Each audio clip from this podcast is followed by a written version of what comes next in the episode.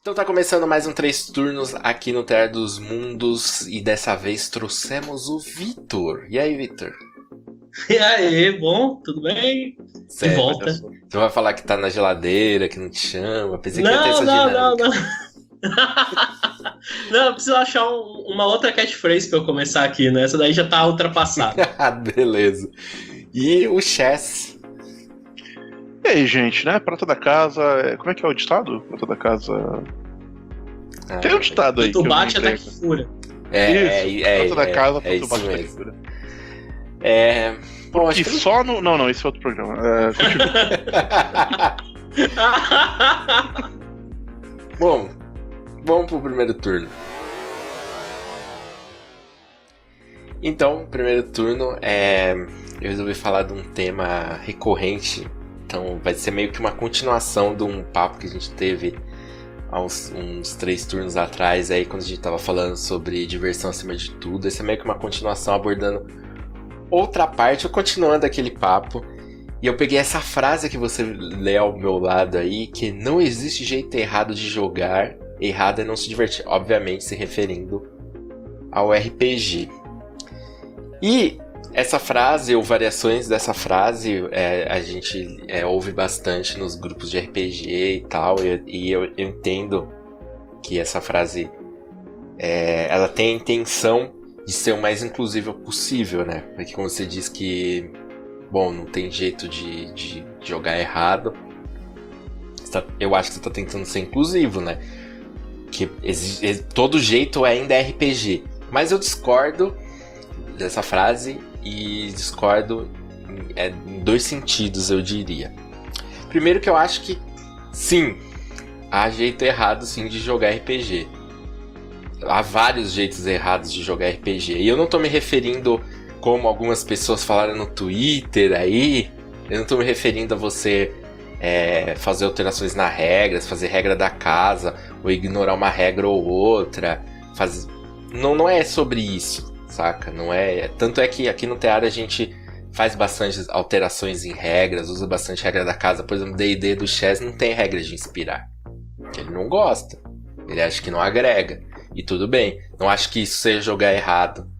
Não acho que na sua mesa, se você é, decidir não usar uma determinada regra, você está jogando errado. Não é sobre isso. Mas a gente vai falar mais sobre esse sentido.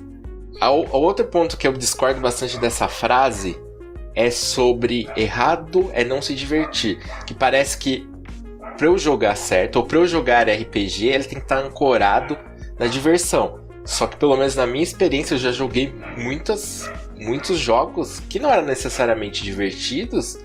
E por isso eu acho que eles eram menos RPG ou eram eu estava jogando de forma errada. Então vou abrir aí para vocês. O que, que vocês acham sobre isso? Convidado primeiro, como sempre. Ah, bom, eu acho que assim, tem, tem alguns pontos que a gente tem que pensar, né? Primeiro de tudo, é, a gente tem que tomar muito cuidado com a frase do jeito que ela tá elaborada, né? Com essa coisa de falar em certo e errado. É, você puxou esse ponto, mas assim, é uma frase péssima, acho que tanto pro certo quanto pro errado, né? Você trabalha em meio que absolutos. A partir do momento que você define alguma coisa como errado e alguém lê isso e, e tem uma interpretação negativa, ou se sente ofendido, assim, se Isso você usou o termo errado, Isso, isso tá entrando aconteceu. nisso. Então, acho que isso é uma coisa que tem que ficar bem batida, né? Tipo, não é bem isso que tá querendo tratar, né? É, E outra coisa que eu acho que a gente tem que pensar um pouco é essa questão que você falou de diversão. Ah, eu já joguei muitos jogos que não foram divertidos. Eu costumo falar que eu acho que existem. A gente fala sobre, ah, eu tenho que me divertir jogando RPG, mas o que é a diversão pra você, né? Existem várias diversões. É, eu acho que o RPG ele traz uma, uma série de coisas dela. O fato, por exemplo, se eu juntar é, com você e com o Chess pra jogar, só o fato da gente estar nós três juntos conversando é uma diversão. É alguma coisa divertida que eu tô tirando do meu jogo. É, de repente eu posso ter. Essa não pode ser a diversão principal que eu procuro no RPG. Eu já falei várias vezes que eu procuro, quando eu vou jogar RPG, a diversão que eu quero, eu, Vitor, é história. Especialmente a história. Em um segundo lugar, interpretação, vai. Mas, por exemplo, matemática ou parte combate ou tático, o que é que seja, é uma porcentagem muito ínfima do que eu considero a diversão que eu quero tirar. Então, eu acho que isso também tem que estar agregado, né? Tipo, a, a, a experiência do RPG, ela de alguma forma ela tem que ser divertida, sabe? Uh, você tem que tirar algo dela de proveitoso, mesmo que uma sessão, no final das contas, seja uma sessão ruim. É um jogo que você fala assim, puta, aquele jogo não tava dos melhores. Já teve vários, entre nós já teve, né? Mas só o fato da gente estar tá reunido, sei lá, você traz alguma coisa de interessante. Eu acho que quando a gente é, não abre esse espaço para trazer isso aqui, e a gente fala, ah, RPG não é diversão, você abre brecha para um argumento tipo, ah, então RPG é o quê? Se não é diversão, se não tem que ser divertido. Eu vou jogar por quê? Entendeu? E eu acho que isso não agrega na discussão, né? Não é disso que você está falando, certo? É. E, mas é esse tipo de resposta que pode acabar vindo. Sim, sim, em cima de fato. disso. Eu, eu acho, é. assim, antes do Chess falar, desculpa, Chess, só, só completando o que o Victor falou eu acho que já é uma prerrogativa de um jogo ele ter é, a diversão envolvida, saca? Eu, tipo, o fato de, de ser um jogo, né?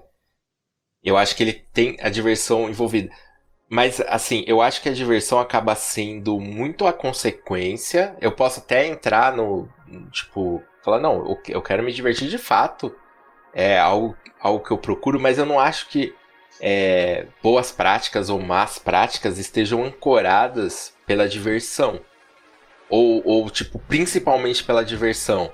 Assim, do, do jeito que essa frase ou, ou similares é, faz transparecer, sei lá, eu não, eu não penso nisso quando eu vou jogar. Eu, eu jogava muito basquete na adolescência. Eu não pensava nisso quando eu ia jogar basquete. Pô, se, se tipo, eu tô jogando um um jogo que muitas vezes é frustrante para mim, não tá sendo divertido, eu não acho que eu tô jogando basquete errado ou que eu tô jogando menos basquete, saca? É esse o ponto que, que eu quero abordar, mas continue aí. É, eu não sei. Isso posto, é, que há de se dizer disso que a gente põe, né? É, é, é, cai num, num, num, conceito que é muito é muito pueril, é muito difícil discutir esse tipo de coisa, sabe? É, eu, eu tenho para mim que quando a gente começa a cair numa resposta que a gente a gente está dando muita volta para tentar descobrir, talvez a, a pergunta esteja errada, né? Tipo, essa pergunta não está nos levando a nenhuma conclusão aproveitável ou não está levando para outras pessoas, talvez, né? Digo, é, as conclusões que pode vir para você pode ser talvez aproveitável para o seu jogo, mas se a gente for pensar numa galera que está ouvindo isso aqui, tentando tirar algo de proveitoso dele, é, talvez seja uma pergunta que ficou pueril, assim, que não, não, de nada dela se aproveitou. Porque a gente está num argumento meio que circular, né? Quando você entra numa discussão sobre isso na internet, as, a, você vai tender a polarizar entre ah, mas é, é, diversão, eu jogo RPG como eu quero, você tá falando que eu tô jogando errado, polícia do RPG, o que quer que seja. E isso polariza de uma maneira que a discussão não é proveitosa para ninguém. Então, assim, é, eu, eu, acho que.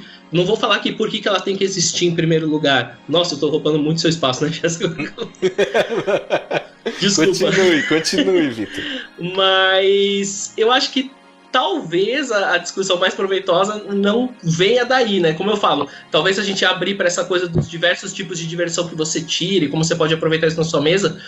Talvez essa seja uma pergunta mais interessante a se trabalhar, né? Assim, para um aproveitamento mais geral da coisa, né? E você, é. Chess? Opa, posso? Okay, um... Ah, desculpa. Não, é muito tempo sem falar.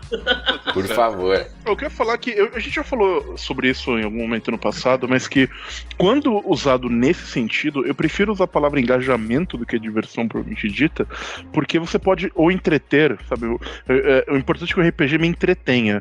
É, entre... Isso não significa que eu estou me divertindo. Tipo, lá, quando eu vejo um filme, um drama, eu tô chorando horrores, eu não tô me divertindo, mas eu estou entretido. É, eu acho que existe uma. Isso é uma mera questão semântica, mas só para a gente situar a, a discussão, nesse sentido. Então, sim, eu acho que o RPG ele pode ser uma, ele pode te entreter de outras maneiras que não só sendo divertido. Ele pode deixar triste, pode te deixar emocionado, pode deixar é, com medo, pode deixar nervoso, enfim, a, a, gama de emoções pode deixar culpado, que eu acho que é uma coisa que só RPG, poucas mídias conseguem fazer tão bem quanto o RPG. É, eh, mas é, então um ponto que eu acho é se, for, se formos falar nesse sentido de é, o, o, que o jogo não, não. que não precisa ser necessariamente divertido, não, mas ele tem que ser. É, ele tem que entreter o grupo de alguma maneira, seja lá qual for, para que ele seja um, um, jogo válido, um tempo válido, para que não seja só uma coisa ruim. Dito isso, a gente pode seguir pro, pro, pro restante da discussão, que, e isso é uma coisa, é, eu estava pensando um pouco sobre isso, especialmente depois de um turno passado que a gente fez com o Júlio Matos, e, e cada vez mais eu, eu chego à conclusão de que se você está se entretendo com seu jogo de RPG, se ele já está sendo suficientemente entre, uh, enfim, se você está se entretendo com o jogo como um todo, você e o seu grupo, por assim dizer, eu não sei o quanto. Uh, uh, eu acho que existem práticas, que, como a gente falou antes, que são boas em absoluto. E que elas. Se você já está se divertindo, já está se entretendo elas podem aumentar a sua, a sua é, diversão do jogo, ou a sua, o que você vai tirar do jogo vai aumentar. É, ou se você não está, você pode passar a, a, a, ficar. É, existe muito, quando a gente vai discutir isso, né, em Twitter, em Facebook e coisas do tipo, uma certa dicotomia é, estranha, né, de que ou eu tenho liberdade completa para fazer o que eu quero na minha mesa de jogo, ou uh, estão me policiando, e se eu tiver a liberdade completa, o jogo vai ser bom. Se eu não tiver a liberdade completa, o jogo não vai ser bom. E eu acho que isso é um, um, uma falácia, né? A gente falou isso algumas vezes. É, tem muito mais chance do seu jogo de RPG dar errado do que dar certo. É, acho e seguir uma série de práticas. É, elas podem. Eu não estou falando de regras aqui, é colocar, tô falando de práticas. Isso vai desde coisas que a gente sempre fala, como conversar sobre o jogo, pensar no contrato social, uma série de tradições que a gente foi construindo no, no decorrer desses anos todos do RPG, que nós entendemos que são boas práticas e que aumentam a chance de sucesso de uma mesa de jogo, essas coisas sempre vão aumentar uma mesa de, a, a chance de sucesso é, é, de uma mesa de jogo, porque são boas práticas a, a este jogo. E a gente, há muito, como a gente falando a, a, a fazendo a dicotomia que a gente, a, a, né, o, fazendo essa metáfora que a gente, essa analogia, aliás, que a gente sempre fala, né? Há muitos anos atrás, séculos atrás, se concluiu que era uma boa prática do futebol o impedimento, que por isso ele virou uma regra, sabe? Então a gente é, tem que entender essa ideia, né, de, do, de o que são boas práticas e que tê-las em mente, embora tolha um tanto a sua liberdade enquanto mestre ou jogador, elas tendem a proporcionar uma experiência de jogo é, mais agradável para todo mundo. E eu acho que tem a ver isso quando a gente fala do não tem, voltando para frase inicial, do não ter como é, jogar RPG errado.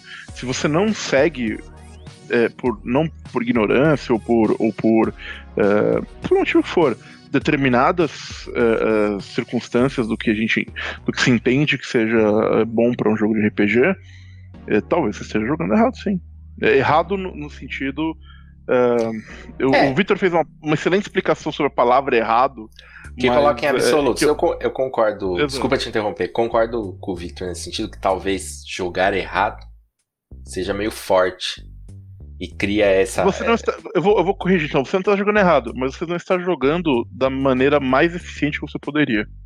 É, assim. É, do jeito que você falou assim, existe as boas práticas e existe práticas ruins. Eu, uhum. eu, posso listar algumas aqui e eu tenho certeza que a, a maioria das pessoas que estão nos acompanhando vão concordar que essas práticas são ruins. Vão concordar que esse talvez não seja o, o jeito ideal de se jogar. Mas é, se elas concordam com isso, se elas concordam que isso de alguma maneira é errado, talvez, como a gente colocou, seja, seja é, extremo falar jeito errado de jogar. Não, que não, não é eficiente, ou não é prático, não é útil, enfim. Por, porque, porque. Mas eu acho que assim. Até tô me embaralhando aqui. Mas eu acho que, que é complicado você colocar que todo jeito é digamos assim, aceitável de jogar. E, e ancorar isso com a diversão, saca? Esse talvez seja meu ponto, assim. E, as, e como o Victor colocou, as pessoas veem isso como ataque, talvez da maneira que a gente fale, vendo por esse lado. É, e eu não vejo isso em outros em, em, outros tipos de jogos, assim. Tipo, eu posso falar de práticas ruins de você jogar League of Legends. E as pessoas vão, vão me compreender e falar, pô, cara, acho que você tá jogando errado se você tá sendo tóxico, babaca, ou tá tipo. Sei lá, era para você jogar na mid lane e você tá indo lá no, no jungle roubar minion do cara, você tá jogando errado.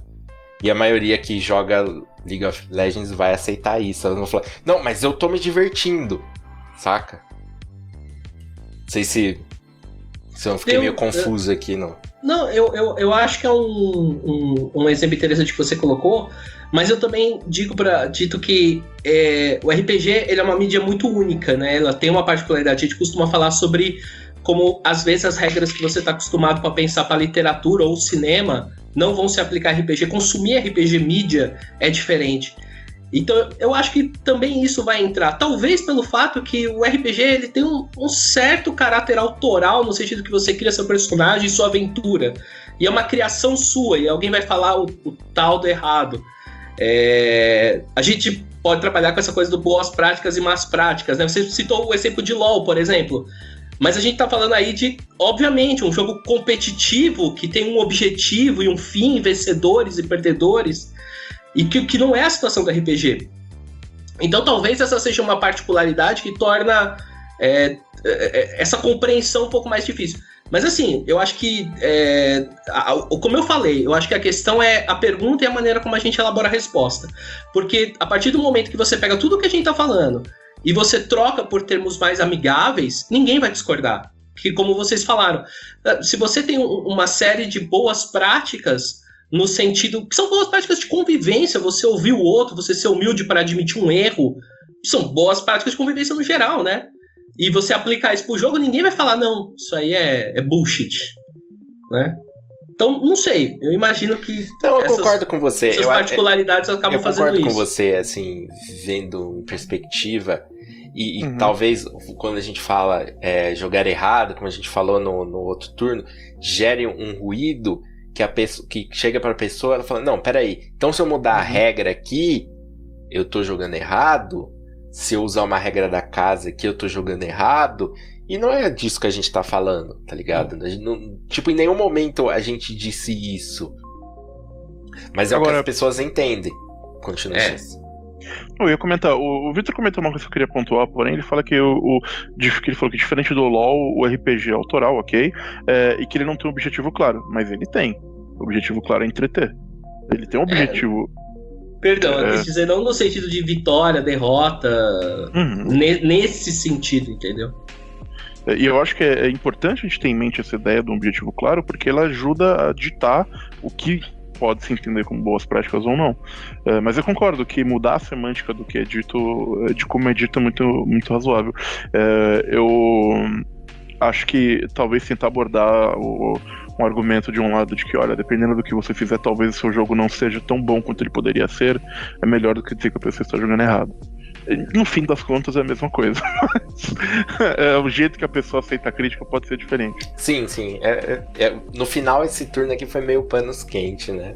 Mas é, eu tirei. Essa frase voltou para mim, que um cara fez um post no Facebook. O Vitor, Vitor é bom nisso, em panos quentes. Já, né? É, o Vitor é. é. Um cara fez uma frase, colocou uma frase no Facebook, em algum grupo aí, falando assim: é, que, que vocês consideram que é mestrar errado? E cara, tipo, 80% das respostas eram é dessas. É não se divertir, é não divertir seu grupo, é se as pessoas não estão se divertindo. E tipo, cara, eu posso pensar em mil coisas que, que eu discordo de, de um estilo de mestragem, ou que eu acho uma prática ruim, ou que eu.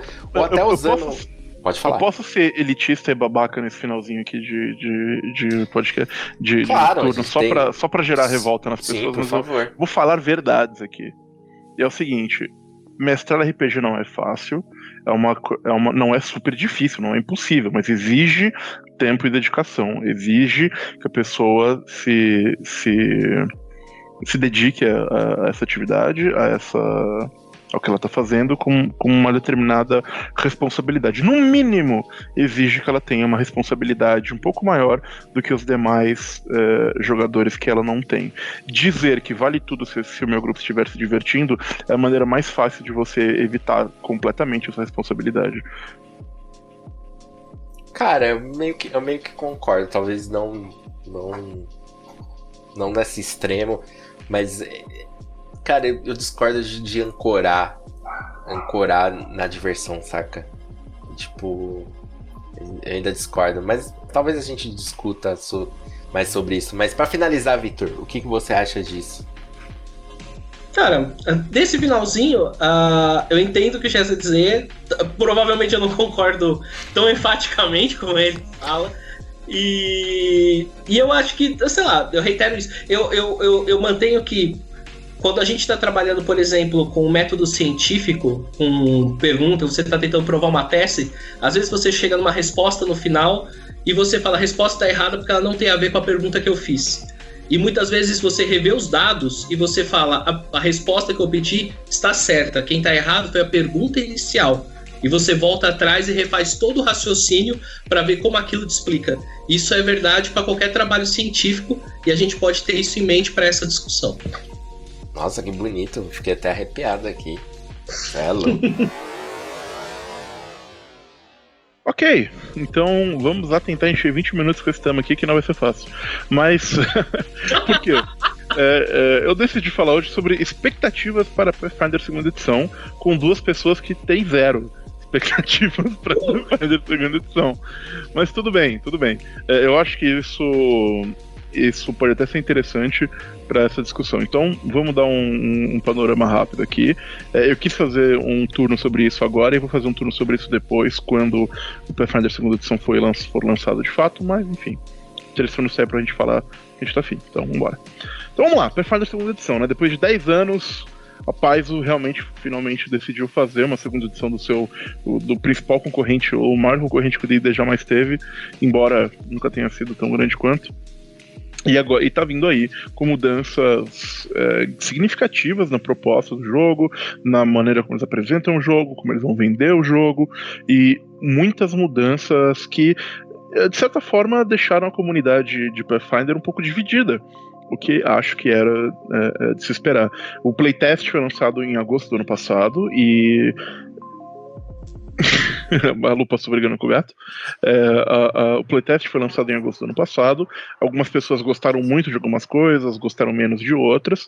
É, houve um, um, um, movimento e agora a gente está caminhando, agora em agosto desse ano, daqui a dois meses, é, menos até, vai ser lançada finalmente a edição nova do, do Pathfinder. É, é, não só nos Estados Unidos, como no Brasil, em lançamento simultâneo, aí, um prometido pela, pela New Order, se não me engano, é, em 1 de agosto. PDF traduzido, tudo bonitinho.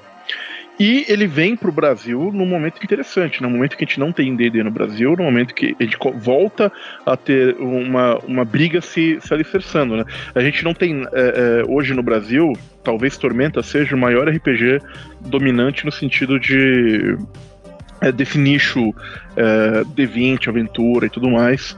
E aí a gente tem a Galápagos vindo com D&D quinta edição, a, a Jambô vindo aí com o Tormenta 20, grande sucesso, e a New Order vindo com o Pathfinder é, segunda edição, todos para brigar mais ou menos pelo mesmo nicho, é, bem ou mal. E o que eu trago é, nessa discussão é que eu tenho uma série de expectativas imensas para o Pathfinder segunda edição. E o que eu vou é, é jogar para vocês discutirem é o quanto vocês acham que o Pathfinder segunda edição vai ser bem recebido no Brasil, como é que ele vai se situar nessa disputa aí entre D&D, entre Pathfinder, que se vocês tiverem que especular nesse sentido, é, é para onde vocês especulariam e e essa é um pouco mais difícil. O que, que eu fiz uma pergunta semelhante com Tormento, mas faço agora com Pathfinder.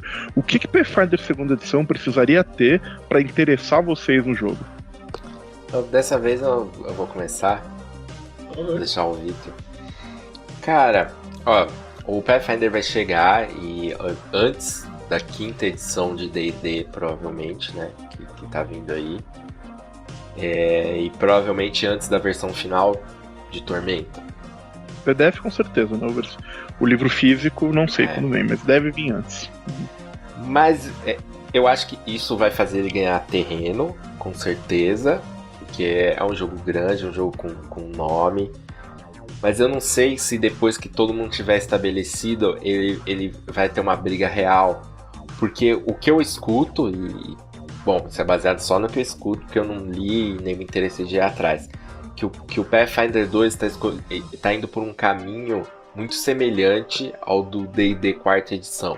Eu não sei se isso é verdade ou não, uhum. mas se o público tiver essa percepção, independente se é verdade ou não, o D&D quarta edição tem uma rejeição muito grande aqui no Brasil. E acho que só, só esse fato vai fazer ele perder muito terreno. É, é, eu escuto bastante lá o, o Diário de Mestre lá do Nopertu, ele e o Caio e o Nopertu também é fã do, do, do Pathfinder 1. E eles se queixam bastante de várias escolhas de design do Pathfinder 2 e como ele está caminhando para esse lado talvez mais gameista, né? É, que ele já tinha, mas que ele, que ele tá, tá ficando mais presente nele. E como para fazer personagem ficou mais simples, mas o jogo em si, para jogar, ficou mais complicado. Eu escuto eles fazendo muito esse tipo de crítica. Então eu não vejo o Pathfinder 2 fazendo muito sucesso aqui, não. Mas posso estar errado, né? E você, Victor? Cara, é, eu acho que eu vou um pouco na sua linha, é, no sentido que quando ele lançar, lançando antes dos concorrentes, é, eu acho que ele, ele vai ser a opção e isso vai levar. Mas a partir do momento que você tiver os três no mercado, eu acho, eu penso que ele vai ser o menor dos três. Tormenta tem o cenário, D&D tem o nome. O que, que Pathfinder tem? Sabe? Tipo assim, eu sei que eu tô sendo super reducionista e quem gosta de Pathfinder vai querer minha cabeça aqui, mas é, eu tô tentando pegar para quem não conhece, ou, ou, não tá tão assim no hobby, ou, ou sabe, não quer ler aquilo. Ele pode ser realmente o concorrente que tem as melhores regras. Talvez ele seja mesmo. Ele tem a mecânica mais sólida e a matemática mais sólida. ele, ele pode ser, de fato.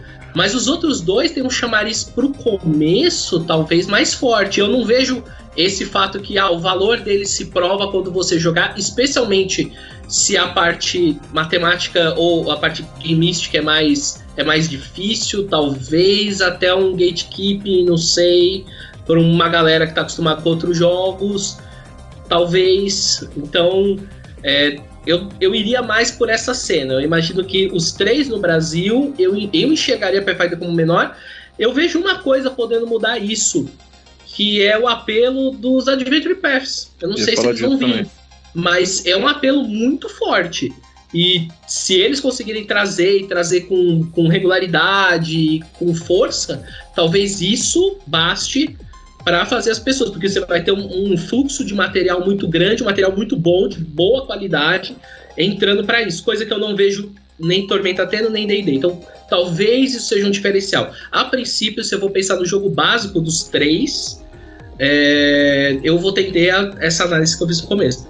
É, você tinha perguntado o que, que esperava do RPG, mas você quer falar primeiro disso das nossas respostas, depois vai para outro é, tema E antes aí, do, que, do que, que Não, pode ser, vamos, vamos comentar.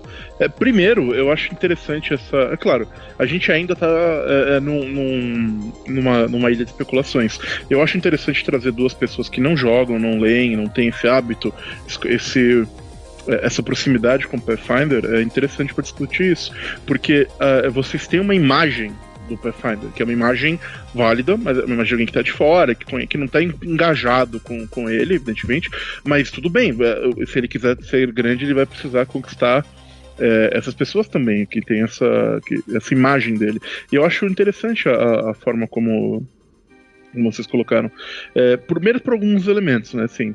É, de fato, como eu comentei, né, o Pathfinder 2 ele, ele tá sendo bastante é, divisivo com a comunidade dele. E eu tenho visto muito uma, uma postura de que quem não joga Pathfinder hoje gostou muito do que viu, e quem é muito fã de Pathfinder hoje não gostou. Quem é médio tá, tá ok com mudança, sabe? Mas o que para mim faz muito sentido. Se eu gosto muito de uma coisa, eu não vou gostar quando essa coisa mude. Ainda que ela é, é, possa mudar para melhor. Eu é, sou consumidor esporádico de Pathfinder e, agora talvez seja o momento que eu estou jogando mais Pathfinder em muitos anos, que eu estou mestrando Rise of the Looney Lords semanalmente e tudo mais. Então está sendo um, um, um retorno ao contato com o sistema em muito tempo. Mas o fato é que eu tô. Eu, né, que sou uma pessoa que não tem tanto contato com. que não sou muito fã do Pathfinder 1, eu tô muito animado com o 2 pelas mudanças que ele traz. É, e eu vejo um pouco esse sentimento sendo refletido nas comunidades é, internacionais do jogo também. E o que é curioso, porque o que eu acho que você falou, Cass, que ele é, tenta ser uma. Um, se aproxima da quarta edição e tal. Eu acho que isso é uma crítica meio ruim, assim. Eu acho que isso é uma, mas enfim, a gente pode entrar em detalhes com isso. O que ele com certeza faz é se posicionar como uma alternativa ao D&D quinta edição porque o D&D Quinta Edição é o líder de mercado né, no, nos Estados Unidos e provavelmente no mundo, uh, e ele tem essa, essa proposta de ser um, um jogo mais leve, um jogo mais, mais aberto, um jogo mais tranquilo nesse sentido, e o Pathfinder se coloca como uma, uma opção a esse elemento, se focando mais em combate tático, se focando mais em uh, na parte mecânica do, do, do sistema, na parte. E, e é, é, agora, na segunda edição, uma coisa que eu acho muito positiva, é, eles tentando pela primeira vez é, focar muito mais no cenário também. O cenário de Golarion, que é um cenário de fantasia medieval muito bom e que só quem gosta muito de Pathfinder conhece, é, ele finalmente vai estar no, vai ser o cenário oficial de Pathfinder, no que ele não era antes. Antigamente isso era separado. E agora os livros básicos vão trazer referências ao Golarion, eles têm todo um esforço para é, colocar o cenário como um chamariz, junto com os Adventure Paths, né, junto com o material que eles é, já produzem. Quanto ao sistema, é, é, difícil falar sobre as peculiaridades do sistema, porque a impressão que eu tenho é do playtest e talvez muita coisa mude. Eu achei um jogo muito mais simples do que o Pathfinder 1 em trocentos aspectos, ao mesmo tempo resolvendo muitos dos problemas que eu tenho hoje com D&D quinta edição. Eu acho um saco jogar D&D quinta edição e todo turno, o que, o que eu posso fazer agora? Ah, eu posso atacar, essas são as opções. Eu ataco. É, e eu acho isso muito chato para jogo de combate tático. Eu gosto de ter muitas opções e, e o, o, Pathfinder ele vem nessa proposta. Né? Então talvez ele seja. Mas eu também gostava muito de DD Constituição, né? Então, enfim. É, é, talvez seja um pouco por aí. Agora, eu achei interessante é, ver a, a, opinião de vocês sobre o assunto. Eu espero que, de alguma maneira, é, o Pathfinder consiga se mostrar um pouco diferente, mas agora eu retorno ao que eu coloquei antes independente das impressões iniciais que vocês tiveram, o que o Pathfinder 2 precisaria ter para você olhar e falar, oh, isso aqui é realmente legal, enfim, é, poderia jogar isso aqui. Mestral, sei que o Victor nunca vai, mas é, poderia jogar isso aqui. Então. Cara, só, só antes de responder sua pergunta, queria pontuar é, umas coisinhas que você comentou, que eu ouvi uma das críticas é que, é, que ele acabou complicando acabou facilitando, né? Até já falei isso, facilitando o processo de fazer personagem, que é, é, era mais complexo, mas uhum. acabou complicando o jogo em si, né? O jogar ali, porque falou que tipo, ele deixou tudo sendo sobre talentos, que o jogo tem muito talento e que é tanta coisa que você tem uma dificuldade muito grande de, de usar tudo, né? Que, você coloca, que você tem uma, você tem uma variedade, uma quantidade de talentos no seu personagem muito grande. Outro ponto, aí eu, eu não sei o, o quão. Não sei se as pessoas se valeram de uma hipérbole, mas eu vi duas pessoas distintas falando que no playtest você poderia usar D&D quarta edição, que as pessoas não notariam, se elas não tivessem lido o jogo, elas não notariam a diferença entre Pathfinder 2 e o D&D quarta. Bom, só repetindo o que eu ouvi por aí. Mas enfim, o que que talvez me fizesse jogar é, o, o Pathfinder seria mesmo os Adventure Paths, que todo mundo elogia, mesmo quem não gosta do jogo em si, elogia muito o material, fala que é muito completo, que é uma história bacana e que tipo tem muita coisa e que eles escrevem tudo e bom, eu tenho essa curiosidade de jogar alguns que são mais aclamados, tipo, sei lá, talvez Kingmaker ou o Rune Lords. Não sei, acho que isso talvez me fizesse jogar. E você, Victor? Cara, eu acho que é, o, o, o, que me tornaria um consumidor de Pathfinder mais fácil é os Adventure Paths, porque eu seria capaz de comprar, adaptar e jogar com outra coisa. Então, para eu me tornar consumidor, seria esse lançamento. Agora, não é essa resposta que o Chess estava querendo. O que, que me faria jogar é, negócio? É, é bem difícil, porque assim, teria que mudar muita coisa do jogo. É, eu. A, a, a, própria fórmula, o jeito que o D20 colocou, ele é tão, para mim, sei lá, tão engessado, tão antigo, fica difícil de pensar, mas talvez a encarnação que eu mais gostei de jogar de um sistema D20 e isso faz um bom tempo, e talvez esse espírito pudesse ser aproveitado com muitas aspas, foi Mutantes e Malfeitores.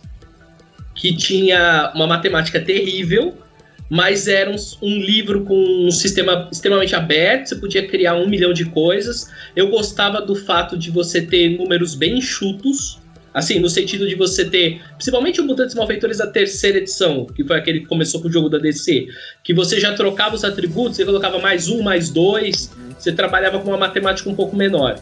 Então, talvez algo nesse sentido, onde o livro básico pudesse é, ser bem abrangente para eu jogar tudo que eu quisesse e tal. E não sei, mudando muito a, a, a, estrutura do jogo, né? Então, sei lá, eu gostava de várias coisas que vinham lá no MM na época. Hoje em dia, já olhando para trás, eu falo, puta, é foda, né? Mas talvez e, e, o que eu quero dizer é esse espírito, essa reformulação é, do jeito que pegou um, um pegou o, o D20 do jeito que era e transformou numa coisa que eu conseguia ver um jogo de supers rodando. Uhum. Talvez se esse espírito fosse aplicado eu ia gostar do jogo e provavelmente só eu, porque aí não ia ser mais Pathfinder. Ei, Victor, isso que eu ia Ninguém dizer. Ninguém querer jogar. Pra, pra, você, pra você gostar do Pathfinder, teria que deixar de ser Pathfinder. Eu gostei é, da sua tipo resposta. então, ah, mas, mas pra é, falar que eu realmente. Nem todo, eu realmente... todo produto é pra todo mundo, tá certo. Exato. Eu realmente, realmente não sou público-alvo. Por isso que eu acho que, assim, se fosse pra ter um forte, falando sério, pensando em mercado, o que me faria consumir é esse produto em específico, Satisfactory Paths, que são muito elogiados. Uhum. Né? Tipo, eu tenho vontade de jogar Kingmaker também. É, tipo, e tudo, e várias coisas que eu li de Kingmaker talvez eu não gostasse. Mas, é, sei lá, virou uma coisa tipo. Tipo Ravenloft original, vocês jogaram Curse também, virou aquela aventura clássica que você fala que você quer ter a experiência, sabe? E aí eu eu acho que eu consumiria. Ou então para ter a leitura e não jogar exatamente aquele jogo, aproveitar um pedaço dele, seria, eu poderia usar para isso também. Hum. Então seria o que me faria me tornar um consumidor de Pathfinder. Ok, bastante interessante, bastante interessante. É, é, mais, rendeu até mais do que eu esperava no, no, no, considerando a minha companhia aqui hoje. Esse era um papo que o, o, né, o Nupetiut que tá aqui pra gente se engalfinhar na faca. É, que está mutado, mas. É, ainda está mutado. Caramba, tô, não sei mais mexer nisso aqui, desculpa. é, eu acho que se ele tivesse aqui, acho que a, a discussão ia mais render mais nessa questão das expectativas, é. né? Ah, mas de qualquer maneira, eu vou falar, vou fechar então com as minhas expectativas principais para o sistema, o que a gente vai, o que, ele, o, o, o, que a gente vai descobrir em agosto se ele vai se revelar ou não. E eventualmente eu volto com para comentar sobre quando, quando rolar, que é o seguinte: eu espero que ele vá mais ou menos na linha do playtest em alguns sentidos. É, eu acho, eu espero que ele continue valorizando o, o combate tático mais do que o Pathfinder 1 fez e mais do que o D&D Quinta faz. É, eu é verdade, ó, eu, eu, vou abrir meu coração aqui com vocês. É verdade que depois de jogar Curse of Strahd, eu D&D Quinta é um negócio que eu tô muito brochado, forte com ele. Eu tô em busca do meu novo sistema de fantasia medieval é, padrão. Não porque Curse não foi ótimo, Curse foi ótimo, apesar do sistema. então, o, o, sistema não me ajudava em Curse of Strahd. E isso é uma coisa que eu senti, é, especialmente em combate. Isso é uma coisa que eu saí muito frustrado depois dessa aquela experiência toda. E eu tô em busca de um novo D, de um novo D20, né? Então, por isso que eu tô de olho no Tormenta, tô de olho no Pathfinder. O Pathfinder parece que ser o que vai entregar mais o que eu quero. Essa ideia de opções de personagens e coisas interessantes e diferentes para fazer no seu turno, e ideias inovadoras pra caramba em termos de game design que os caras trouxeram. Cada classe tem uma mecânica sua, interessante. E eles trouxeram formas tão inteligentes de mesclar roleplay e mecânica. Eu nunca vi um, um código de paladino melhor feito do que eu vi no Pathfinder Playtest. Era maravilhoso a maneira como aquilo estava escrito e como aquilo é, influenciava na sua, no seu roleplay.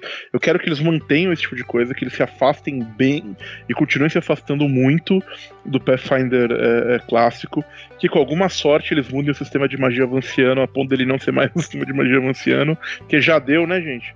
Mas eu acho que essa, esse sonho vai ser difícil de, de acontecer. É, eu também espero que os Adventures Pass mantenham, o, não só eles, como suplementos de cenário e afins, é, se mantenham a qualidade que, que, que eles costumam ter, que ele venha para o Brasil e que essas coisas sejam traduzidas e que acabem surgindo comunidades aqui na, na para para jogar, mas no fim das contas o que eu espero do Pathfinder 2, em, em, em, as minhas expectativas sejam que ele seja um D&D, ele seja mais simples que o Pathfinder 1, que eu acho que ele vai ser, mais robusto que o D&D quinta, que eu também acho que ele vai ser, que ele não seja completamente overwhelming para jogadores novatos, que não seja uma matemática super complicada e Shadowrun, quinta edição, não, não quero, pelo amor de Deus que ele não seja isso, mas que ele entregue para mim combates interessantes num sistema de fantasia medieval que eu tanto gosto. Então, são as minhas expectativas para Pathfinder segunda edição. E aí, Victor, você acha que, que o Chaz vai, vai ter isso? Vai ser a realidade? Fica difícil. Fica realidade. difícil. Conhecendo o Chess fica difícil. O cara é exigente. Ele pode jogar, aí ele vai jogar 50 sessões e falar, é, não é bem o que eu queria. É, Mas ele vai acho... jogar 50 sessões. Eu acho que é que. Não, Isso já vale a venda do livro, já virou não, cliente. Eu, tem uma grande chance dele chegar nessa conclusão durante a leitura. o que já aconteceu outras vezes. Acontece, acontece. Pode acontecer, pode acontecer. Eu, eu acho que jogar, vai jogar. Sim, sim. Isso, isso eu ponho fé, isso eu ponho fé. Se achar jogadores, né? Não, vai, vai, que é isso, não intimida o cara. Não é, intimida. Cara. Eu, eu jogaria, eu, eu, eu vou jogar. Eu vou jogar. Oh. Gra tá gravado, hein? Tá gravado, tá gravado isso que eu ia falar. Isso aí não é errado. então, pro terceiro turno, meu turno, eu queria falar um pouco. Acho que a gente pode puxar um link ali do primeiro turno e a gente falou de boas práticas. E a gente trazer o exemplo de uma e discutir um pouco.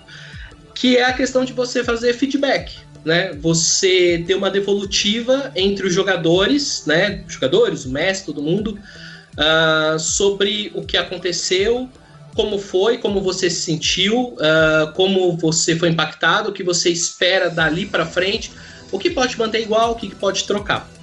Eu acho que entre nós três nós concordamos que isso é uma boa prática, né? Eu, eu, se eu não me engano, vocês no TEAR fazem isso com uma regularidade. Eu não sei se normalmente quando vocês têm a sessão que é só o pessoal da casa, vocês têm o costume de fazer isso, acho que toda a sessão, ou mais ou menos isso? Não, é... tipo, é...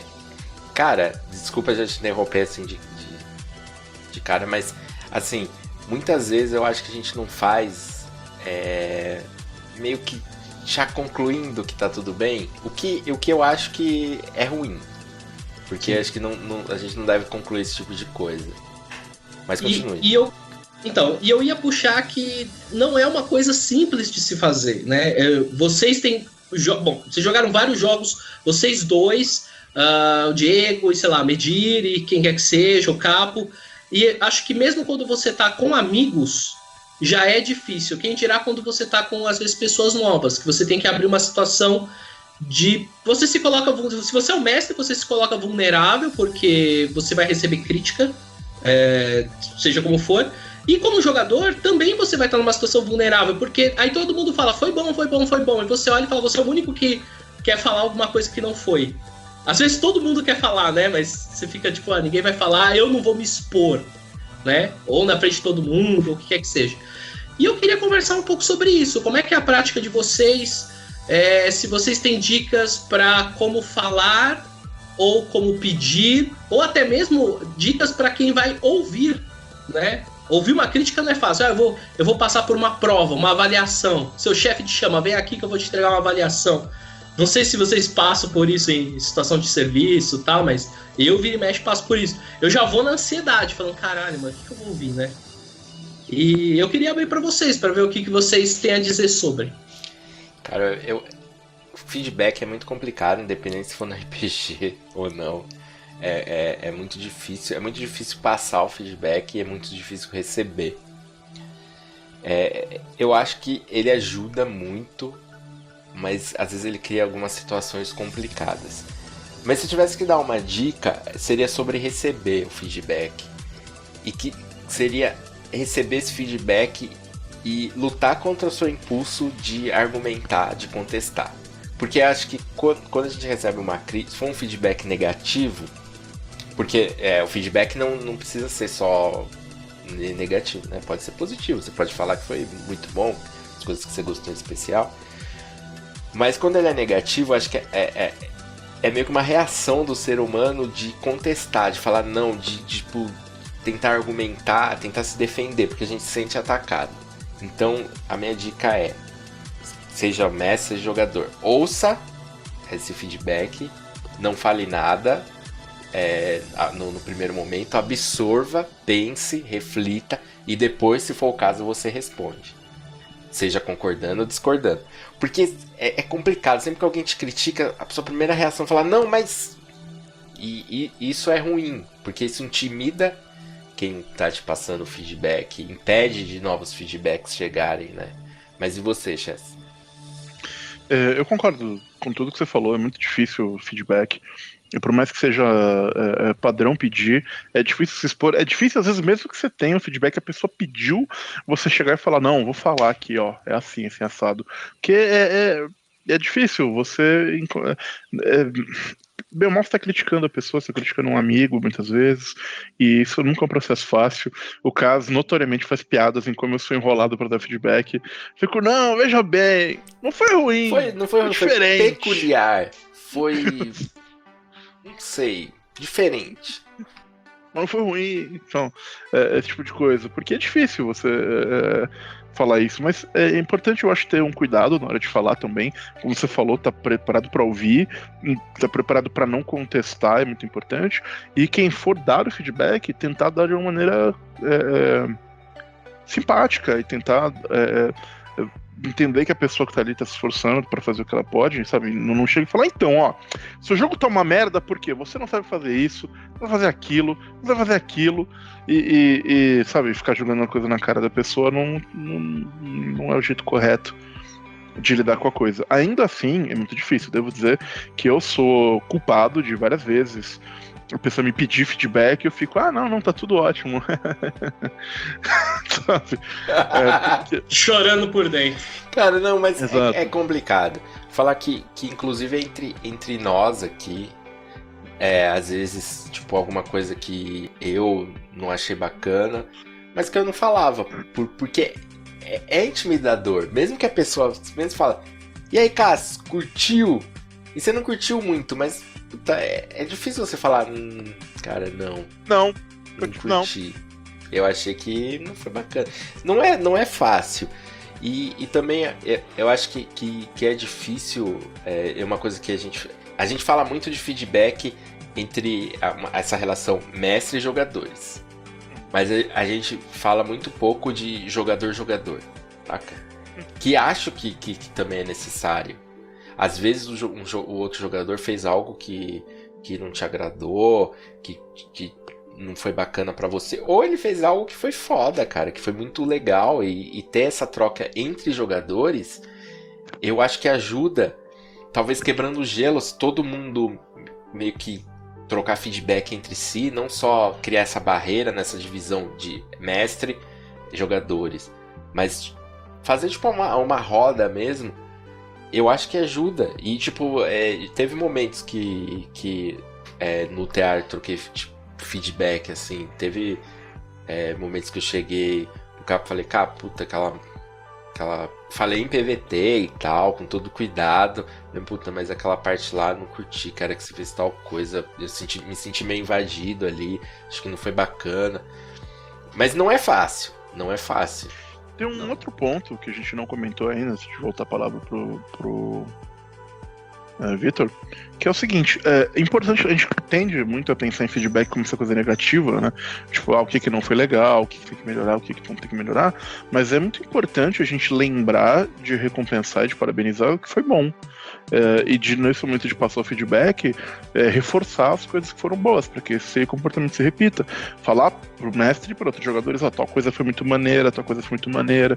Isso é uma coisa que eu tenho tentado me policiar a fazer cada vez mais, mas é algo que normalmente passa batido, né? Quando você fala em feedback, normalmente a coisa fica no. Ó, tudo que eu não disser que tá ruim, tá bom. E aí você falou que tá ruim. Então, às vezes é bom premiar o que tá bom também. E, e, e assim, desculpa, Vitor, te interromper. É, essa, essa questão do passar feedback positivo, ela é importante e ela é importante que às vezes venha só o positivo. Porque eu, é, tem, existe uma tendência que é assim, você precisa passar um feedback negativo. E aí você começa com positivo para amortecer a pessoa. Então você começa a falar dos pontos fortes dela. A capa do seu livro é linda. É, é tipo, é, agora eu tô numa posição de supervisão. É o título dessa campanha é ótimo. Eu tô, eu tô numa posição de supervisão no, no, no, no meu trabalho, e daí, puta, eu preciso falar aqui com o meu supervisionado e começa. Então, isso que você está fazendo é legal, olha, isso aqui é muito bom, você está indo muito bem nisso, mas. E aí fica parecendo muito falso. Às vezes você está falando a verdade, você está uhum. realmente elogiando coisas que você gosta, mas como vai vir uma porrada em seguida, fica parecendo que, porra, ele só falou isso porque. Pra dar, tipo, baixar minha guarda, entendeu? E isso é, eu acho bem ruim. E aí, Vitor? Eu, eu eu meio que. Porque, bom, por que eu trouxe essa ideia, né? Na verdade, eu tô ouvindo um podcast gringo que chama Season Zero e são dois psicólogos falando sobre RPG. E os caras têm uns insights muito legais, assim, é um, é um material muito bom que eu tô curtindo agora, super recomendo. Eu assinar aqui. Peraí, Mas eles têm um episódio sobre feedback e eles trazem talvez algumas ferramentas que ajudem, né? Então, indo um pouco na linha do que o Cássio falou, uma das ferramentas que eles meio que trazem, aqueles comandos, eles chamam de rosas e espinhos, né? Que o mestre, ao final do jogo, ele falava: a gente vai fazer uma, um, uma rodada onde cada um de vocês vai dar uma rosa. Vocês vão. Cada um de vocês vai falar uma coisa que foi boa no jogo, né? Uh, e aí cada um falava um, podia até falar mais, mas cada um falava, puxava uma coisa e falava: agora cada um de vocês vai me dar um espinho, uma coisa que não foi legal. E a intenção com isso é você está pedindo de todo mundo uma de cada, né? Então uh, você está abrindo esse negócio, é, esse jogo. Você está tentando colocar que você seja específico. Episódio então, 3 ah, eu... feedback. Já estou baixando aqui, Vitor. É, você está tentando puxar uma, uma, uma coisa que seja específica. Então eu gostei do ritmo do combate, ou eu gostei daquela cena específica naquele combate. O jeito que você descreveu foi muito legal. Então, eu acho que isso dá um pouco mais de sinceridade do que você chegar e falar isso foi bom, isso foi bom, isso foi bom, mas porque você está criando uma obrigatoriedade, todo mundo vai ter que falar uma coisa boa mesmo e uma coisa negativa. Não precisa ser uma coisa escrota que acabou com o jogo para você. Às vezes uma coisa tipo, ó, não achei tão legal essa parte, esse downtime, sei lá, qualquer coisa assim, eu falei, você não viu muito bem, pode ser colocado por aí. É... Então, eu acho que isso é uma ferramenta interessante que ele traz. Uma ferramenta que eles trazem com relação aos jogadores é na hora que você for falar, você evitar começar a frase com você fez X, né? Ah, você fez tal coisa. Começar falando assim, é, eu me senti de tal maneira quando você fez tal coisa. Então eu me senti frustrado quando você ignorou uma regra. Eu me senti, sei lá o que quer que seja, quando você fez tal coisa. Porque você coloca o agente em você. Você sentiu, etc. É, é um jeito que torna menos agressivo de você falar isso. E você começa a expor, você começa a se abrir, na verdade, expondo seu sentimento, né? Eu me senti, como você falou, eu me senti invadido quando você falou Y, quando você tomou a atitude X. Isso pode ser uma outra ferramenta que é interessante para para você como jogador e como mestre também na real, né? É conseguir expor o seu lado. Uh, tem uma coisa que eles trazem que é pensando assim: se você é mestre e você, você às vezes tem você tá com dificuldade porque você acha que você, sei lá, você tá. É sua primeira vez, você tá um pouco inseguro, você acha que não vai lidar tão bem com a crítica. Ah, por aí, né? Você tá. Você, você tem medo da sua reação com relação àquilo. Então ele traz uma opção que é também, tirando de metodologia científica, mas é que você falar de você ter a diferença entre uma análise e uma meta-análise. Não sei se isso para vocês faz um pouco de sentido. Mas quando você está tendo, é, por exemplo, se você tem um trabalho, eu vou fazer um estudo de caso. Eu pego X pacientes com a doença Y e eu vou perguntar se a medicação funciona. Então, isso é um trabalho, certo? Você viu aqueles pacientes isso. Agora, uma coisa que você pode fazer é uma revisão da literatura. Você pega todos os trabalhos que tem no mundo com os pacientes que tomaram a droga, etc., e você puxa o resultado de todos esses. Você faz um, uma análise de análises.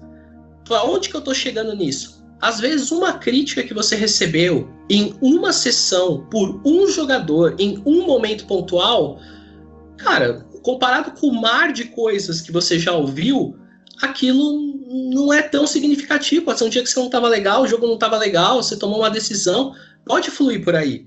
Não estou dizendo para você ignorar o que você escuta, né? Mas de repente você ouve uma crítica, você, como o Caso falou, você ficou quieto, você absorveu e você pode considerar essa crítica, olha, levando em conta tudo que eu já ouvi, se você tem confiança na sinceridade, nas coisas que você ouviu, talvez isso aqui seja uma opinião mais particular, talvez o meu jeito de mestrar, o seu jeito de jogar, eles não tenham essa intersecção tão perfeita. Isso ficou um pouquinho fora. Cara, mestrar é uma coisa complexa. Né? Não é fácil, como o Chess falou. E a gente começou falando sobre entretenimento, e eu falei dos tipos de diversão e o que eu procuro, o que vocês procuram, e como isso é diferente, e como é difícil alinhar essas expectativas. É normal que alguma coisa fique fora. Então, assim, é, é, não é bem passar o pano, mas é você ter um pouco da dimensão. Que se uma vez, uma vez, você ouvir um jogador falando que não gostou de alguma coisa, isso não precisa ser o fim do mundo né, para você. Ou então você sentir o seu orgulho ferido e você vai ficar com aquilo, né? Então eu acho que é uma, uma dimensão que é interessante você ter quando você está ouvindo a crítica, né? Um, vocês têm outras coisas que vocês imaginam que facilite, que vocês sintam a necessidade? Uma coisa que, que, que a gente podia falar é do quero falar, mas não tenho espaço, né? É, é, quero falar algo, mas o mestre não pediu, ninguém falou, ficou é. nisso. É, esse, esse, esse é um ponto, né? É, que complicado, o Chaz, é, em uma situação, falou isso, que é muito complicado de você dar o feedback para quem não solicitou esse feedback. Uhum. Tipo, como, como que você procede, assim? Tá, se você tem um, um, um, um trabalho onde uma pessoa é chefe da outra, beleza, né? Faz parte do trabalho. Mas uma sessão de RPG, numa campanha de RPG, é, não é trabalho, né? É complicado você dar um feedback para alguém que, tipo, não, não tá necessariamente aberto a ele. Como que você vê isso, Chess?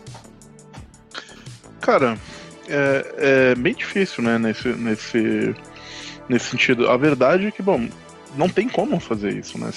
Eu acho que se a pessoa não pediu feedback, é, no máximo você pode conversar com a pessoa sobre o feedback é legal, tentar dar um, um empurrãozinho aqui ou ali, mas no final das contas a pessoa em qualquer circunstância de feedback, a pessoa tem que estar disposta a ouvir ou aberta a ouvir, ou não vai adiantar nada. Ela, ela é muito fácil ela cair na defensiva, é muito fácil ela se irritar, enfim. É, a pessoa tem que estar aberta a receber críticas, de certa forma, é, ou não, não. Processo não vai funcionar para ninguém, para nenhum dos envolvidos, né? Então, é difícil dar feedback para quem não solicitou no máximo, é, argumente as benesses do feedback solicitado, talvez. É, queria, queria aproveitar para levantar algumas coisas que eu ouvi e alguns pontos. Primeiro que eu ouvi um, um pessoal falando que eles faziam essa troca de feedback a cada sessão, mas não na sessão vigente. Por exemplo, a sessão acabava, eles não faziam a troca de feedback no final dessa sessão. Eles faziam a troca de feedback no início da próxima. para dar aquele tempo de todo mundo meio que digerir. Porque às vezes você sai de uma sessão é, magoado, bravo, irritado, com é, sentimentos meio que a flor da pele. E isso pode prejudicar a forma que você vai passar esse feedback e a forma que a outra pessoa vai receber esse feedback. Mas vocês acham que faz sentido isso? Porque às vezes eu acho que, que, que você deixar pra, sei lá, semana seguinte, ou se o jogo é quinzenal, pra quinzena seguinte, talvez seja até mais difícil de você passar esse feedback.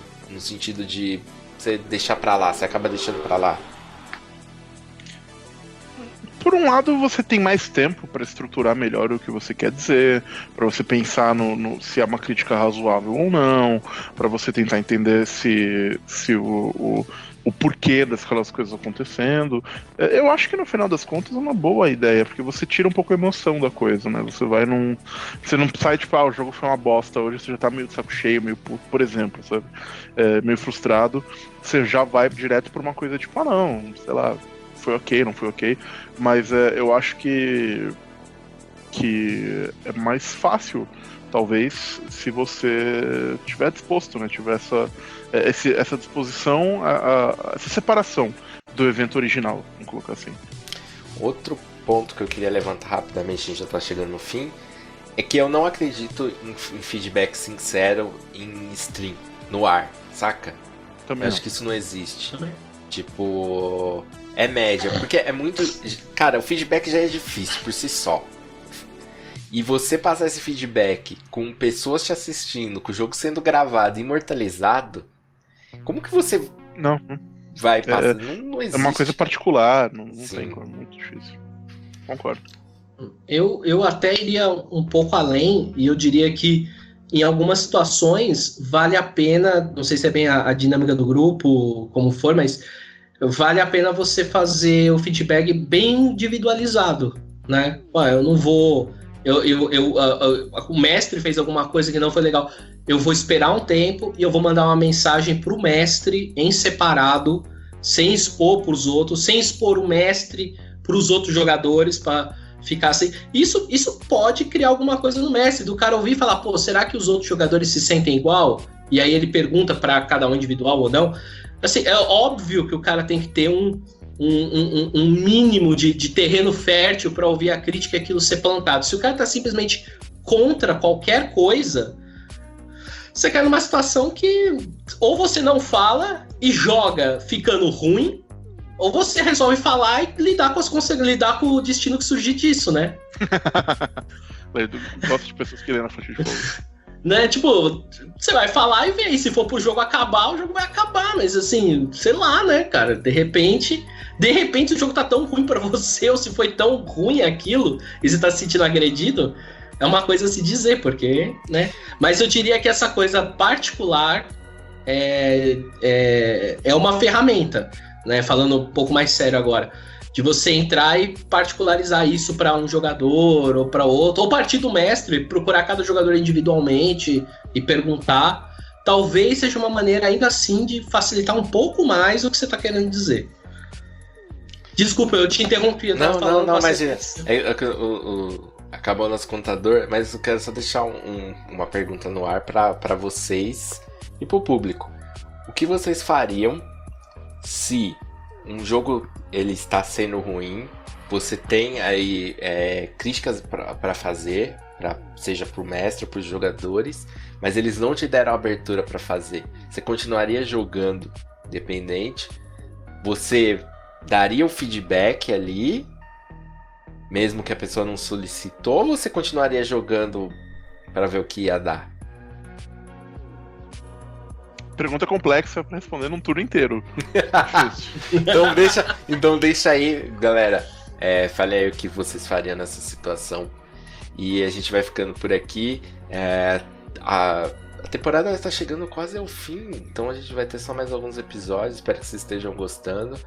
É, eu queria agradecer a participação do Vitor, que trouxe aí um, sua, sua Método visão. científico para o Terra dos Mundos. Exato, o cara é foda. Mas é isso aí. Espero que vocês tenham gostado. Até semana que vem, galera. Falou! Até semana que vem, gente.